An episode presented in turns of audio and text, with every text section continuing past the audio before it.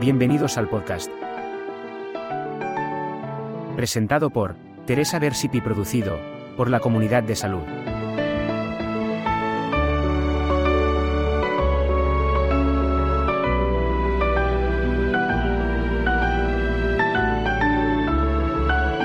Nuevas perspectivas desde la biofísica cuántica en el modelo holístico del ser humano. Por Teresa Versip. Desde el surgimiento de la era cuántica, a principios del pasado siglo se ha ido imponiendo una visión del mundo atómico y subatómico, completamente diferente a la que heredamos de la física clásica. Hacia finales del siglo XVII Isaac Newton anunció las leyes del movimiento y gravitación que crearon la base de la mecánica clásica o newtoniana. Pero si bien la física clásica describe a la perfección a nivel macroscópico el comportamiento de la materia y el movimiento de los planetas del sistema solar, no describe en absoluto el comportamiento de la materia a distancias pequeñas, como las del ámbito atómico. En el año 1900, de la mano del científico alemán, Max Planck, nació una de las teorías más revolucionarias y más sorprendentes, la cuántica, junto a la teoría de la relatividad de Einstein, desafiando los conceptos que sobre el espacio y el tiempo se tenían hasta entonces. Se constató que el universo diminuto de partículas subatómicas no transcurría de igual modo que para nosotros. Se nos iba desvelando un mundo donde las extravagancias ocurrían de forma natural y continuada. ¿Cómo es posible que una partícula pudiera estar en dos lugares a la vez o presentar una conexión casi fantasmal con otra partícula muy distante? Niels Bohr en 1913 presentó un modelo atómico que cambió tanto la visión newtoniana como la electromagnética del átomo, porque bien se creía que los electrones al ser partículas de carga eléctrica deberían perder energía, radiación electromagnética, en su movimiento de rotación alrededor del núcleo, y consecuentemente precipitarse hacia él. Consecuentemente, Bohr construyó un modelo atómico donde los electrones en sus órbitas no emitían ni absorbían energía, pero sí que eran capaces de hacerlo al saltar de una órbita energética a otra, denominándose dicho proceso con el nombre de salto cuántico. Algunos años más tarde, en 1927, Erwin Schrödinger cambió drásticamente la visión del electrón, como partícula material que orbita alrededor del núcleo dando lugar a un concepto del electrón, como onda estacionaria con longitudes de onda bien definidas para cada órbita permitida. Todo en el universo son patrones de vibración, Louis de Broglie, físico y matemático francés, es quien hizo la revolucionaria propuesta de que la materia posee un carácter ondulatorio. Expuso su teoría revolucionaria en 1924 exponiendo al mundo la naturaleza ondulatoria del electrón. Louis de Broglie pensaba que si la luz tiene una doble naturaleza, ondulatoria y corpuscular, también las partículas materiales habrían de tener doble naturaleza. Por consiguiente, ofreció al mundo un concepto básico válido para todas las partículas materiales en movimiento, la dualidad onda-partícula. Ahí se originó un concepto fundamental dentro del mundo cuántico. Toda partícula en movimiento posee una onda asociada y nos delega una fórmula que nos permite de forma muy elegante y sencilla calcular la longitud de onda, en relación con la masa y la velocidad aunque cabe decir que dicha onda se hace muy patente a nivel atómico y subatómico, al tratarse de masas muy pequeñas, a diferencia de objetos macroscópicos, que aunque la fórmula también se aplica, la longitud de onda es inapreciable. Todo ello condujo a una forma nueva de conceptualizar la propia naturaleza de la materia, mucho más energética e indeterminada de lo que aparentaba ser. En esta concepción nueva jugaron un papel esencial por un lado, el principio de incertidumbre de Heisenberg, y por otro los experimentos en la física de partículas. Referente al principio de incertidumbre, Werner Heisenberg, eminente físico austríaco, en 1926 expuso su idea de que nunca era posible conocer el estado cuántico de una partícula con precisión, siempre había una información que se nos escapaba. Cuanto más se conocía la velocidad de la partícula, su ubicación se volvía como un punto difuminado, y viceversa. Por esta razón, los electrones en su giro alrededor del núcleo no se podían ubicar de forma unívoca y determinada, todo se volvía difuso e indeterminado. El concepto energético de la materia. el concepto de la energía en relación con la materia se vuelve un protagonista esencial, tal como van demostrando los experimentos en los aceleradores de partículas, en los cuales se desintegra la materia para convertirla en luz o incluso materializar partículas a partir de la propia energía lumínica todo se convierte en un baile de partículas en interacción continua, partículas que nacen de pura energía o que desaparecen para dar lugar a una lluvia de partículas subatómicas bien diferentes. Todo ello llevó a establecer los diferentes ladrillos de la materia, básicamente a lo largo de la segunda mitad del pasado siglo, y a clasificar todas las partículas subatómicas, pero sin olvidar un hecho esencial, en el fondo todo es energía, y las partículas subatómicas en lugar de ser como pequeños objetos sólidos tipo bolas de billar, son paquetes de energía vibrantes e indeterminados que no pueden ser medidos con total precisión.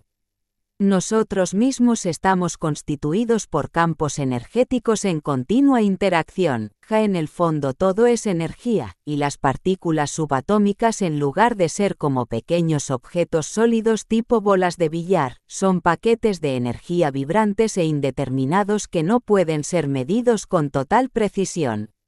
Nosotros mismos estamos constituidos por campos energéticos en continua interacción, ja cambio de paradigma, poco a poco van cambiando la visión del universo y de la propia realidad. Los seres humanos vivimos en una realidad profundamente energética y sobre todo invisible en su mayor parte. Del espectro electromagnético solo vemos con nuestros sentidos una pequeñísima fracción, por otro lado, más del 95% de nuestro universo estelar es un completo enigma, energía y materia invisible impregnan nuestro inmenso cosmos. Analizando con cierta perspectiva la historia de la ciencia, es necesario que para que avance la ciencia, hemos de ampliar nuestro punto de vista, pensar en términos diferentes, simplemente observar desde otro ángulo de visión. Un ejemplo simple fue el de aplicar los principios mecanicistas newtonianos a la dinámica atómica o al movimiento de la propia galaxia, al que estamos inmersos, la Vía Láctea. En ámbitos galácticos la mecánica clásica no es rigurosa, ya que se ha observado que estrellas muy alejadas entre sí respecto al centro galáctico rotan a velocidades muy similares, hecho que entra en confrontación con las propias leyes de la mecánica newtoniana, según las cuales estrellas más lejanas al núcleo deberían rotar a velocidades más pequeñas. Efectos cuánticos macroscópicos. Hasta hace bien poco, hubo en la comunidad científica la idea generalizada de que en el mundo macroscópico no se observan efectos cuánticos, como, por ejemplo, sería el caso de los propios mecanismos cuánticos ligados a la vida. Se pensaba que era imposible que se produjeran efectos cuánticos observables en una materia relativamente caliente y húmeda, como es la materia viva y la propia constitución del ser humano. Actualmente, sin embargo, se acepta que hay mecanismos responsables de que se sumen los efectos cuánticos para dar lugar a un efecto más global. Efectivamente se sabe que en muchos procesos biológicos tiene lugar un efecto cuántico a nivel atómico, molecular, macromolecular, que sí tiene una trascendencia enorme a nivel biológico. Dicho efecto es denominado bajo el término de coherencia cuántica. La coherencia cuántica, en pocas palabras, se refiere a un comportamiento vibratorio al unísono, donde las propias partículas, en lugar de comportarse de forma individual, se comportan como ondas en perfecta sintonía, dando lugar a una sinergia colectiva única. De año en año se van añadiendo más fenómenos en el ámbito biológico que tienen lugar bajo los extraños preceptos de la física cuántica. Uno de los primeros estudios que se realizaron al respecto fue la fotosíntesis. En la captura de la luz solar, sabemos que las plantas son extremadamente eficientes, aprovechando casi al 100% de la energía que absorben. Para que ello suceda, el excitón, electrón excitado, ha de ser capaz de escoger el camino más eficiente para llegar al centro de reacción, lo hace de forma contraintuitiva transitando por varios caminos a la vez dentro del laberinto clorofílico para luego escoger el más eficiente con tal de provocar la mínima disipación energética.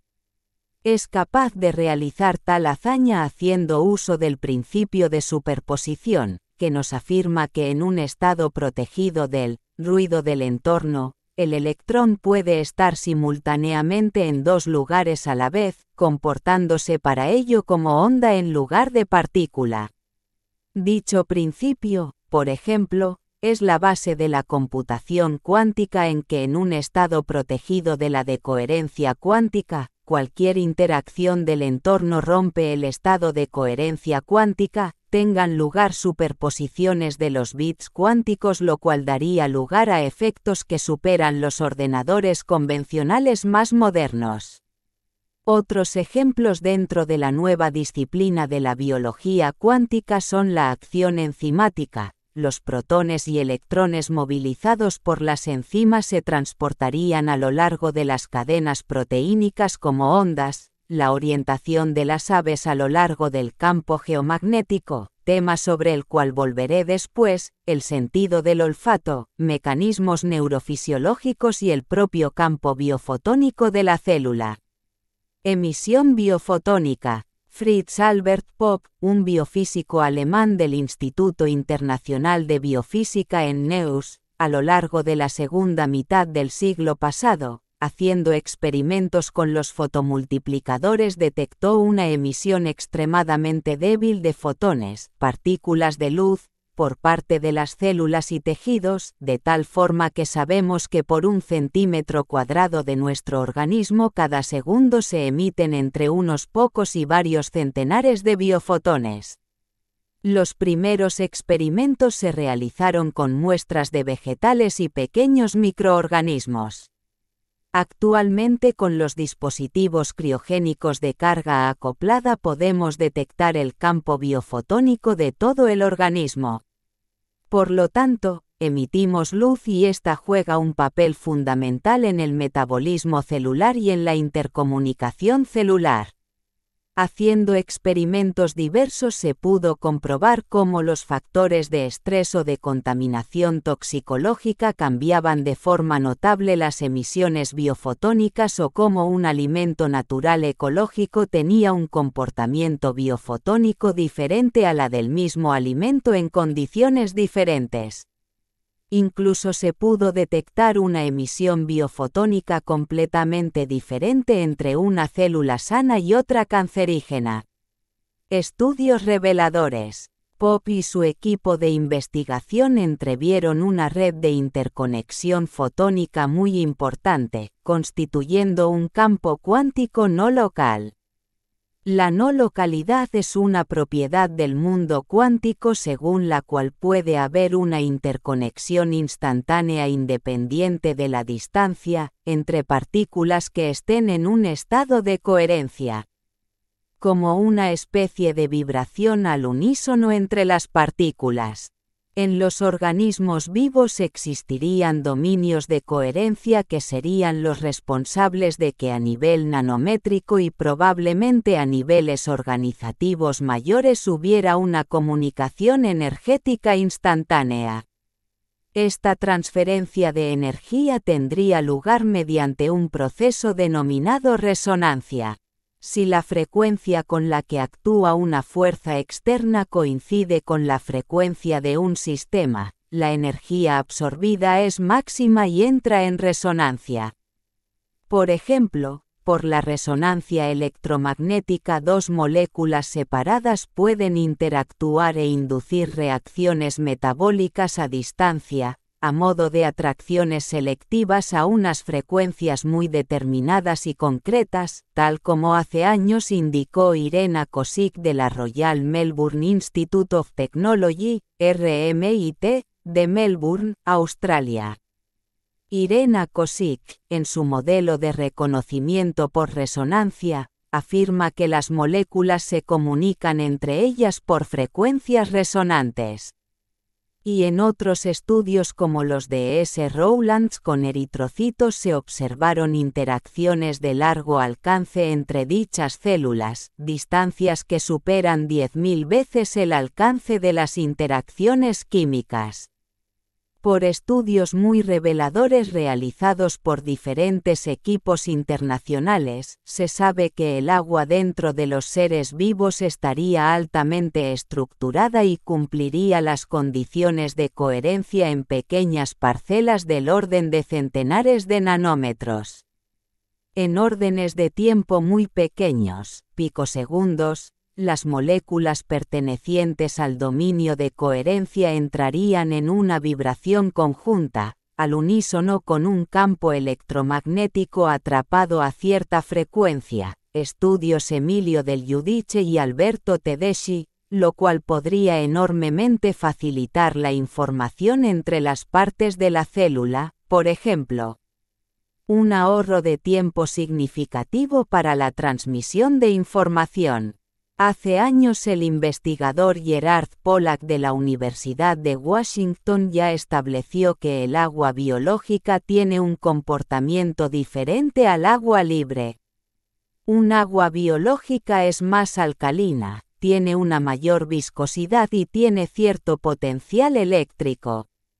El estado de conciencia, Sabemos que el agua es capaz de captar radiación electromagnética y almacenarla durante cierto periodo de tiempo. Además se han realizado una serie de experimentos, Glenn Rain, William Tiller, que verifican cómo en un determinado estado de conciencia, estado armónico, focalizado y coherente, se es capaz de modificar el espectro de absorción energética del agua en ciertas frecuencias. La conciencia es un campo de información y aunque todavía no existe la teoría física que la explique de forma satisfactoria, actúa sobre la realidad física. El estado de conciencia ejerce un campo de energía sutil que aunque no se puede atrapar, para analizar ni es visible en ninguna frecuencia detectable, al menos con el instrumental actual, es un factor a tener en cuenta en la ecuación salud-bienestar-sanación. Si, por ejemplo, sufrimos de estrés crónico con la consiguiente liberación continua del cortisol, en relación con la activación del eje hipotalámico hipofisario suprarrenal, estudios Bruce Lipton, ello acarrea consecuencias inevitables en la salud, ya que se mantiene una perpetua reacción de huida o lucha, deteriorándose el sistema inmunológico. En cambio, si vibramos en coherencia manteniendo un eje cuerpo-mente-espíritu saludable es muy probable que tengamos más energía vital y un mayor optimismo hacia los vaivenes de la vida. Hay indicios que apuntan a que las energías sutiles son capaces de actuar sobre la fase electromagnética de los biocampos afectando la coherencia de estos. Existen estudios muy interesantes en relación a la conciencia y si de algún modo hubiéramos de definir el estado de conciencia, desde el punto de vista físico lo más aproximado sería compararlo a un campo coherente que actúa de forma no local, o sea, más allá del espacio. Un ejemplo, en la Laurentian University, Ontario, Canadá, por parte del grupo de neurociencia se hizo un experimento separando dos personas por más de 6.000 kilómetros y se pudo observar que en presencia del mismo campo magnético se producía una sincronización en la actividad cerebral, como si hubiera una conexión instantánea, generándose una sincronización en las emisiones electromagnéticas del cerebro, en el estado teta concretamente, banda 4 a 8 hercios de frecuencia, Sabemos que las emisiones electromagnéticas son reflejo del estado de conciencia. Si estamos en un estado de relajación y bienestar, estamos en un estado alfa, 8 a 12 hercios, en un estado habitual de vigilia cubrimos la franja beta de emisión, mientras que si estamos estresados las ondas cerebrales se caracterizan por frecuencias superiores a 50 hercios. El papel del observador el observador determina y afecta la realidad física. Ya desde los albores de la física cuántica sabemos que el hecho de observar altera y define la realidad cuántica. La realidad cuántica no está definida hasta el momento de la observación y, o medición. En un sencillo experimento, denominado el experimento de Young, si observamos la luz al llegar a la pantalla sin entrar en una interacción previa, la luz muestra su carácter ondulatorio, mientras si interactuamos con ella colocando un detector de partículas o incluso con nuestra retina que actúa como un detector la luz se vuelve corpuscular. El hecho de observar o de realizar una medición hace que el sistema cuántico, se decida dentro de un amplio abanico de posibilidades, como si de algún modo se escogiera en cada momento dentro de un mundo potencial. Por lo tanto no podemos estudiar la realidad física sin tener en cuenta al observador. Si tenemos en cuenta todo lo dicho anteriormente, nos cabe preguntar qué lugar ocupa en todo esto, por ejemplo en el campo de la salud, la interacción entre el paciente y el profesional respectivo. Una buena comunicación inicial sería un primer pilar básico para una sanación efectiva, creando una sintonización con el paciente, es cuando las ondas cerebrales entran en coherencia, y se participa en un espacio de conciencia compartido. Necesidad de un modelo integral. Para abarcar al ser humano en toda su magnitud, hace falta construir un modelo completamente nuevo que abarque tanto la parte constituyente material como la faceta energética. Este modelo incluye los campos electromagnéticos conocidos del espectro electromagnético y las energías sutiles invisibles. Hace falta incluir en el modelo del ser humano el principio de resonancia, este principio nos da un potencial enorme a la hora de entender cómo funcionan los mecanismos de transmisión de información a lo largo del organismo aparte de los ya conocidos. La frecuencia de emisión, recepción es clave en el sistema de biocomunicación a lo largo del organismo. Muchas veces se ha dicho en diversos medios que no puede haber ningún efecto en el organismo si los campos electromagnéticos son muy débiles o sea, de baja intensidad. Es un hecho que el organismo emite frecuencias electromagnéticas de diferente índole, por ejemplo, radiación infrarroja, ultravioleta, visible o incluso microonda también emite un campo magnético aunque sea extremadamente débil.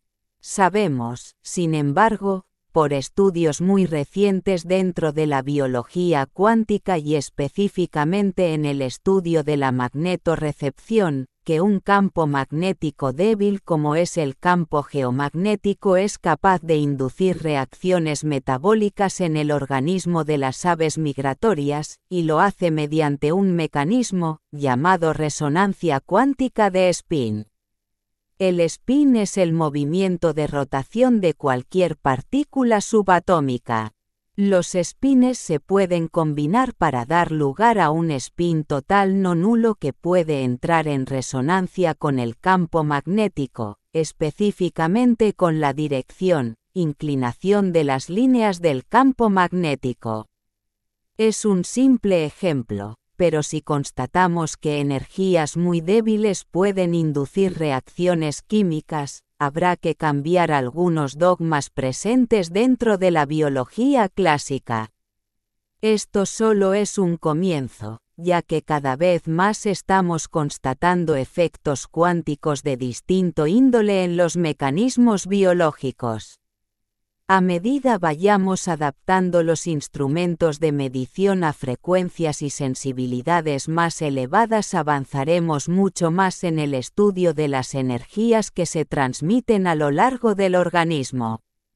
Las frecuencias y la fase electromagnética, estado de vibración, posición en el ciclo de oscilación, son factores imprescindibles en la transmisión de información. Recordemos lo que pasó con los primeros estudios acerca del efecto fotoeléctrico a principios del siglo pasado. Para que se produzca el efecto fotoeléctrico la frecuencia es clave. Por encima de la frecuencia umbral se produce el efecto, pero si nos movemos por frecuencias menores aunque la intensidad sea muy intensa, no hay respuesta. Y viceversa, pequeñas cantidades de energía, baja intensidad, pero de la frecuencia apropiada pueden crear efectos medibles. El modelo esencial del organismo se acerca más a la de un campo de interacción que la de un mosaico de órganos y moléculas independientes entre sí, como un conjunto coherente donde son esenciales los campos electromagnéticos y las energías sutiles que pueden ejercer un efecto directo sobre la coherencia de estos. Dentro de este modelo cabe la posibilidad de efectos terapéuticos, por selección de frecuencias. Una determinada frecuencia podría afectar procesos bioquímicos en la persona y por lo tanto puede actuar como un agente terapéutico. Y no solo quedaría afectada la parte física, sino a modo de correa de transmisión otros aspectos del ser, como el cuerpo emocional, el cuerpo mental y la parte espiritual. Toda la existencia forma parte de una red de interconexión energética aún por descubrir en su total magnificencia. Pero el hecho es que cuerpo, mente, espíritu, comunidad y entorno son una totalidad que no puede ser fragmentada en partes aisladas, ya que todo está profundamente entrelazado e involucrado en el proceso de sanación. 25 de septiembre del 2023, Derecho de autor Teresa Versip